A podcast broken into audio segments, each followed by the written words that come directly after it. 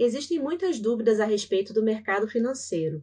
Poderia começar explicando o que é e como funciona? Bom, o mercado financeiro em si é, desperta interesse de muitas pessoas, né? principalmente as pessoas que querem entender é, o que é o mercado financeiro agora. O mercado financeiro nada mais nada menos é um conjunto aí de empresas e também de pessoas, também o governo que faz parte, cada um, cada um na sua importância. No mercado financeiro, é onde as empresas buscam recursos né, dos investidores, aí entra a parte da sociedade, né, que busca fomentar esse mercado, ou seja, a gente está vendo uma onda muito grande de IPOs, né, que, são ofertas públicas de ações, ou seja, a empresa ela abre capital, deixa de ser limitada, ela passa a ser aí sociedade anônima, então as pessoas podem comprar uma, parte, uma participação dessa empresa, pode virar sócio.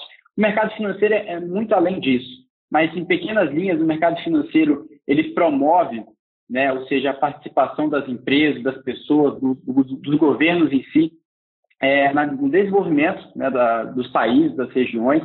A gente pode observar, principalmente, é, não só no Brasil, mas em alguns países subdesenvolvidos, é, o crescimento do mercado financeiro proporciona né, o aumento do, do PIB, né, da arrecadação. É, a gente também pode ver o índice de DH aumentando, a participação do mercado financeiro, principalmente o aumento das empresas é, na bolsa. Então, a, o mercado financeiro em si, nada mais nada menos é isso, né? É, são as empresas que estão inseridas aí nesse contexto, né? E principalmente também nesse aumento dessa participação das pessoas no mercado que é muito saudável. E qual o impacto causado pelo mercado financeiro na economia do país? Primeiramente, é o aumento de arrecadação de impostos, né? Ou seja, cada vez mais, vamos pensar na ótica do investidor, né? Ou seja, você quer investir na bolsa de valores, e cada vez mais que tem mais pessoas investindo e tem um lucro, né? ou seja, você paga um DARF, né? você paga um imposto sobre o lucro. Claro que tem diversas metodologias né, que, que se aplicam nesse sentido, mas aumenta a arrecadação por parte dos investidores, as empresas captam recursos, investem mais no país, geram mais empregos, né? gerando mais empregos também arrecadam mais. Então, quando a gente coloca aqui na economia do país, em primeira linha é arrecadação de recursos. Né? Também, o que a gente pode promover é, que eu estava falando anteriormente, um aumento da educação básica, né, ou seja, da saúde, da segurança pública, de, independentemente da onde essa companhia, ou seja, está crescendo. Então, ou seja, a gente está vendo uma onda aí de, de, de IPOs, né, que nem eu reforcei no, na primeira pergunta, é basicamente nesse sentido. É mais dinheiro entrando na economia, né, mais pessoas sendo contratadas, emprego abaixando, é, o governo conseguindo arrecadar mais recursos, e alocando de forma melhor. Então, o mercado financeiro é uma ferramenta, né, ou seja, uma engrenagem muito importante para o desenvolvimento de economia de um país. Como funciona a relação entre o governo e o mercado financeiro? O mercado financeiro e o governo sempre ficaram muito próximos. Né? A gente pode observar ao longo dos anos que tem uma correlação muito próxima. A gente tá, se a gente olhar lá para trás, desde aquela época do governo Collor, né, o governo Collor interferiu aí na poupança das famílias, o mercado financeiro desabou, teve uma crise muito grande. Depois a gente pode ver lá na crise de 2008, mais para frente, né, a crise provocada pelos bancos, que também o governo participou, em certa parte, de salvar alguns bancos, a gente estava vendo isso lá nos Estados Unidos, é, e aqui também no Brasil, que passaram com uma grande dificuldade, o governo brasileiro veio aí com recursos, né, para subsidiar algumas empresas, alguns setores que passaram por essa dificuldade. Então, o governo é uma peça-chave para o mercado financeiro, sem a segurança jurídica, sem a segurança política, uma articulação muito bem feita dos governos, é, isso é, impossibilita, dificulta muito o funcionamento do mercado financeiro, porque o mercado financeiro é um investimento de longo prazo na economia real, né? ou seja, você investe em projetos de 5, 10, 20, 50 anos, né? Para esse projeto funcionar, depende muito de aprovações é, que a gente está vendo aí na, no marco regulatório do saneamento, né, que favoreceram algumas companhias desse setor. A gente está vendo agora também algumas reformas que estão sendo encaminhadas.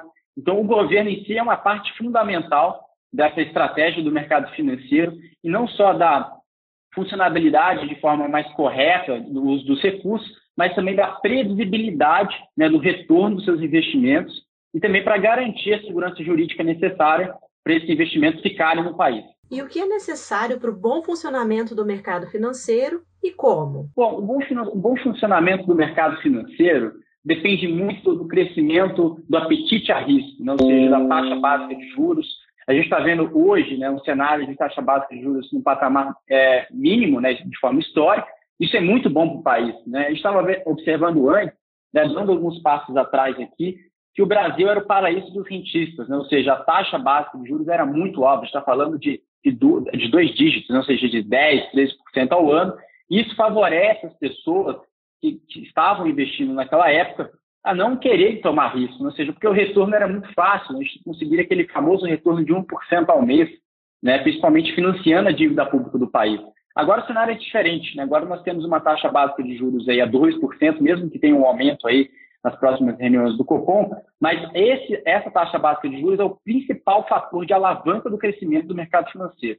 Por quê? Porque os investidores vão largar esses investimentos aí de financiar a dívida pública, está falando aí de NTNB, está falando aí de Tesouro Pré, enfim, todos esses recursos aí de financiamento de dívida pública, eles vão deixar de ser um pouco alocados e vai dar espaço para investimentos de renda variável, né, que são investimentos em ações, são investimentos em fundos imobiliários, são investimentos que a gente sente aqui na economia real, né? ou seja, são investimentos que geram empregos, investimentos que, que geram renda para a população e também distribuem recursos, né? ou seja, cada vez mais a gente está vendo um impacto positivo. Então, isso é uma forma muito clara de um bom funcionamento do mercado financeiro e a taxa básica de juros é o principal fator de um bom funcionamento. Lá nos Estados Unidos, na Europa, a gente pode ver taxas negativas nominais, né? Então, aqui no Brasil, não está sendo diferente, né? Agora, esse movimento global de redução de taxa de juros também chegou por aqui. Agora que a gente tem que ficar atento agora bom funcionamento do país também é a parte política, né? ou seja, será que os políticos, né, a Brasília vai fazer, vão fazer a sua parte né, de promover o crescimento, né, de reduzir o gasto, né, o déficit público, de gerar cada vez mais receita para o país, reduzir essa relação de dívida é, bruta pelo PIB, né? A gente estava vendo basicamente estava 87%, alguns economistas prevendo a 100% desse, desse indicador. Claro que a maioria dos países se endividaram muito, os Estados Unidos emitiram muita moeda, continuam emitindo com pacote. Então, acho que o bom funcionamento tem uma parte do governo, sim, né, uma parte de política fiscal, uma política monetária muito bem feita. O Brasil foi um, um principal exemplo disso. Né? Roberto Campos Neto, aí, do Banco Central, ganhou até um prêmio internacional, sendo reconhecido pelo melhor banqueiro central do mundo. Né? Então, o Brasil vem fazendo um papel exemplar na sua política monetária, na sua política fiscal, para desempenhar um bom funcionamento do mercado financeiro. E se fosse necessário resumir tudo isso que conversamos, na sua opinião, o que é fundamental que todos entendam de forma clara sobre o mercado financeiro? O que todos devem entender do mercado financeiro é que todo mundo faz parte do mercado financeiro, independentemente de você, se você compra uma ação ou se você é um consumidor de uma empresa. Quando você consome algum serviço ou quando você consome algum bem de alguma empresa, você participa do mercado financeiro de forma indireta. Né, a pandemia mudou muitos paradigmas, principalmente a questão de home office, né? as pessoas deixando de trabalhar fisicamente, trabalhando em casa, que gerou outros nichos. Né? O mercado financeiro é basicamente isso. O mercado financeiro é um mercado, né? são as empresas onde estão inseridas, né? que elas desenvolvem, elas promovem o crescimento, o seu desenvolvimento com as necessidades das pessoas, né? as demandas, as demandas dos seus consumidores. Então, a pandemia deu espaço a muitas pessoas, a gente estava observando antes que algumas empresas quebraram, sofreram dificuldades alguns setores específicos aqui, como a gente olha a parte, o setor aéreo, o setor de turismo, mas também a parte, as empresas de tecnologia, agora também é, esse crescimento aí do boom né, de insumos, né, que a gente fala das commodities, vem ganhando espaço, né? ou seja, é, cada vez mais o mercado financeiro ele é muito mais claro para as pessoas, ou seja, você sendo consumidor ou sendo investidor, você faz parte do mercado financeiro. O que o investidor e que o consumidor precisa entender é que você é uma parte disso e você promove o crescimento do mercado financeiro é, de forma ou diretamente comprando ações ou, comprando a dívida de uma empresa, ou também você comprando um produto, ou você também é, comprando o serviço. Então, o que a gente precisa entender é, nós somos uma parte de um todo, o mercado financeiro é um organismo vivo que é promovido por empresas, empresa é feita de pessoas, por onde é, as empresas buscam crescimento, buscam aí sua reestruturação, dependendo do seu momento, para se desenvolver e se manter aí é, cada vez mais vivas aí no mercado que é muito dinâmico. Quais os próximos passos para a retomada da economia e quais os setores que devem se recuperar mais rápido?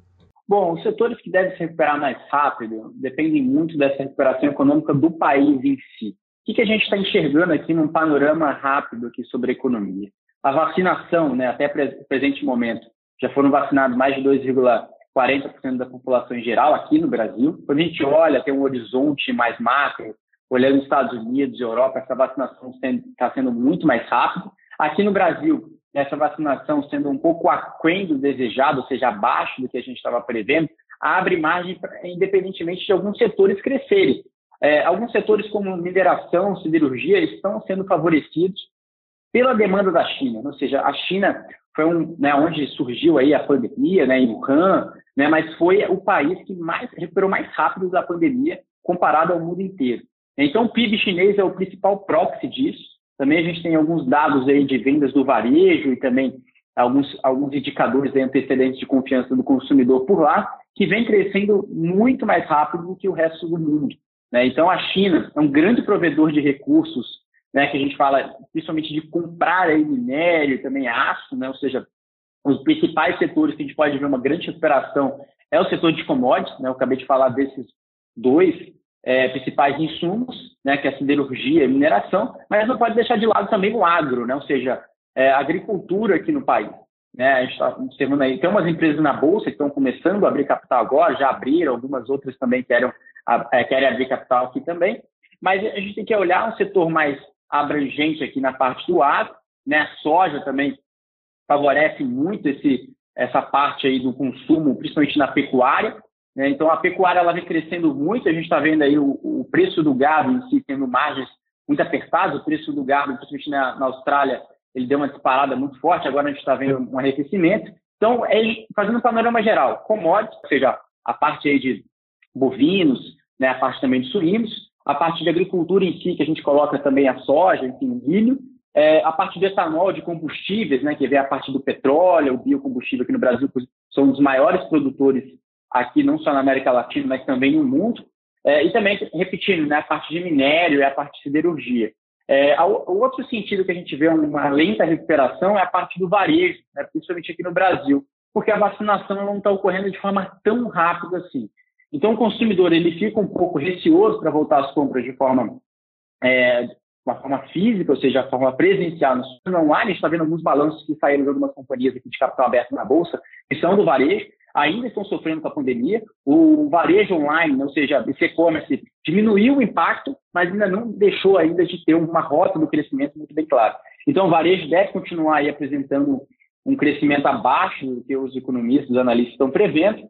Né? Por outro lado, né, a parte da aviação, né, ou seja, principalmente as companhias de capital aberto aqui na Bolsa, a gente está vendo uma grande recuperação, né, tanto de malha, ou seja, crescimento de cidades atendidas, e também de número de voos, de capacidade.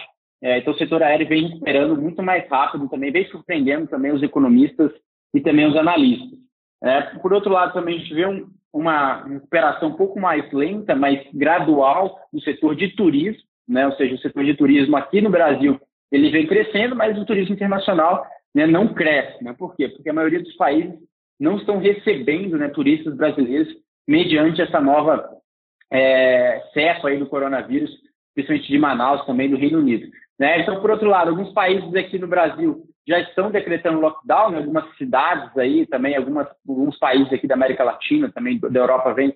É... Então, o crescimento ele vem promovendo de alguns lados onde a economia não está sendo tão afetada assim. Então, o principal fator que eu coloco aqui é a parte de commodities, né? a gente fala de petróleo, de mineração, de agricultura, que vem puxando o Brasil. O Brasil é o grande celeiro do mundo, né? ou seja, o Brasil que promove, né? ou seja, é, que distribui seus recursos que vêm sendo produzidos por aqui. Então, é, a primeira palavra que tem aqui na cabeça é esse sentido. Agora, para falar da economia, né? o que a economia do Brasil pode se recuperar, né? tem capacidade de se recuperar sim. Né? A pasta aí da, da economia do ministro Paulo Guedes vem fazendo um trabalho muito excepcional nesse sentido, vem encaminhando reformas, é, a parte de, acho que o principal fator para a gente dizer aí uma, um crescimento do, da parte aí, da, da, de redução do déficit do governo é a questão da privatização, que a gente coloca a pauta aqui da, do Correio e também da Eletrobras, que é a pauta mesmo da a pasta aí da economia já disse que está pronta, deve se encaminhar para as próximas semanas, mas é, a maioria dos economistas né, estão muito reticentes, ou seja, eles dizem que isso talvez não pode acontecer no curto prazo, que tem uma movimentação política muito difícil para acontecer, né, essa estatal é muito grande, é, não é tão fácil se privatizar uma estatal gigantesca como o Correio.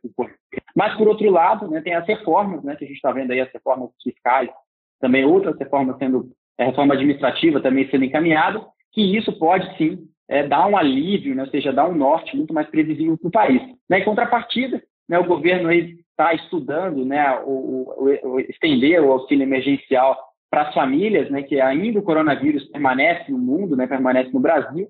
Então, a, a vacinação está ocorrendo, né, a vacinação já está ocorrendo, mas está sofrendo alguns impactos de falta de insumos. Né? Rio de Janeiro já disse que deve parar a vacinação por um tempo. É, alguns, alguns estados estão sofrendo aí com uma, um endividamento muito alto, precisam da ajuda do governo. O governo vem é, fazendo esse estímulo, mas por outro lado a gente está vendo essa recuperação que pode surgir, mas depende muito de uma articulação política muito forte, é, de uma vontade política que deve trazer é, uma previsibilidade para a economia, para o mercado financeiro, como gente estava falando antes. O mercado financeiro depende muito da política, né, ou seja, de um cenário muito mais previsível para os investidores, para os empresários investirem aqui no país. Isso deve trazer, sim, um certo alívio e um crescimento que reflete tudo no PIB, né? ou seja, no produto interno bruto, é onde a gente pode ver de forma mais rápida, né? ou seja, de uma forma muito mais clara a recuperação de um país.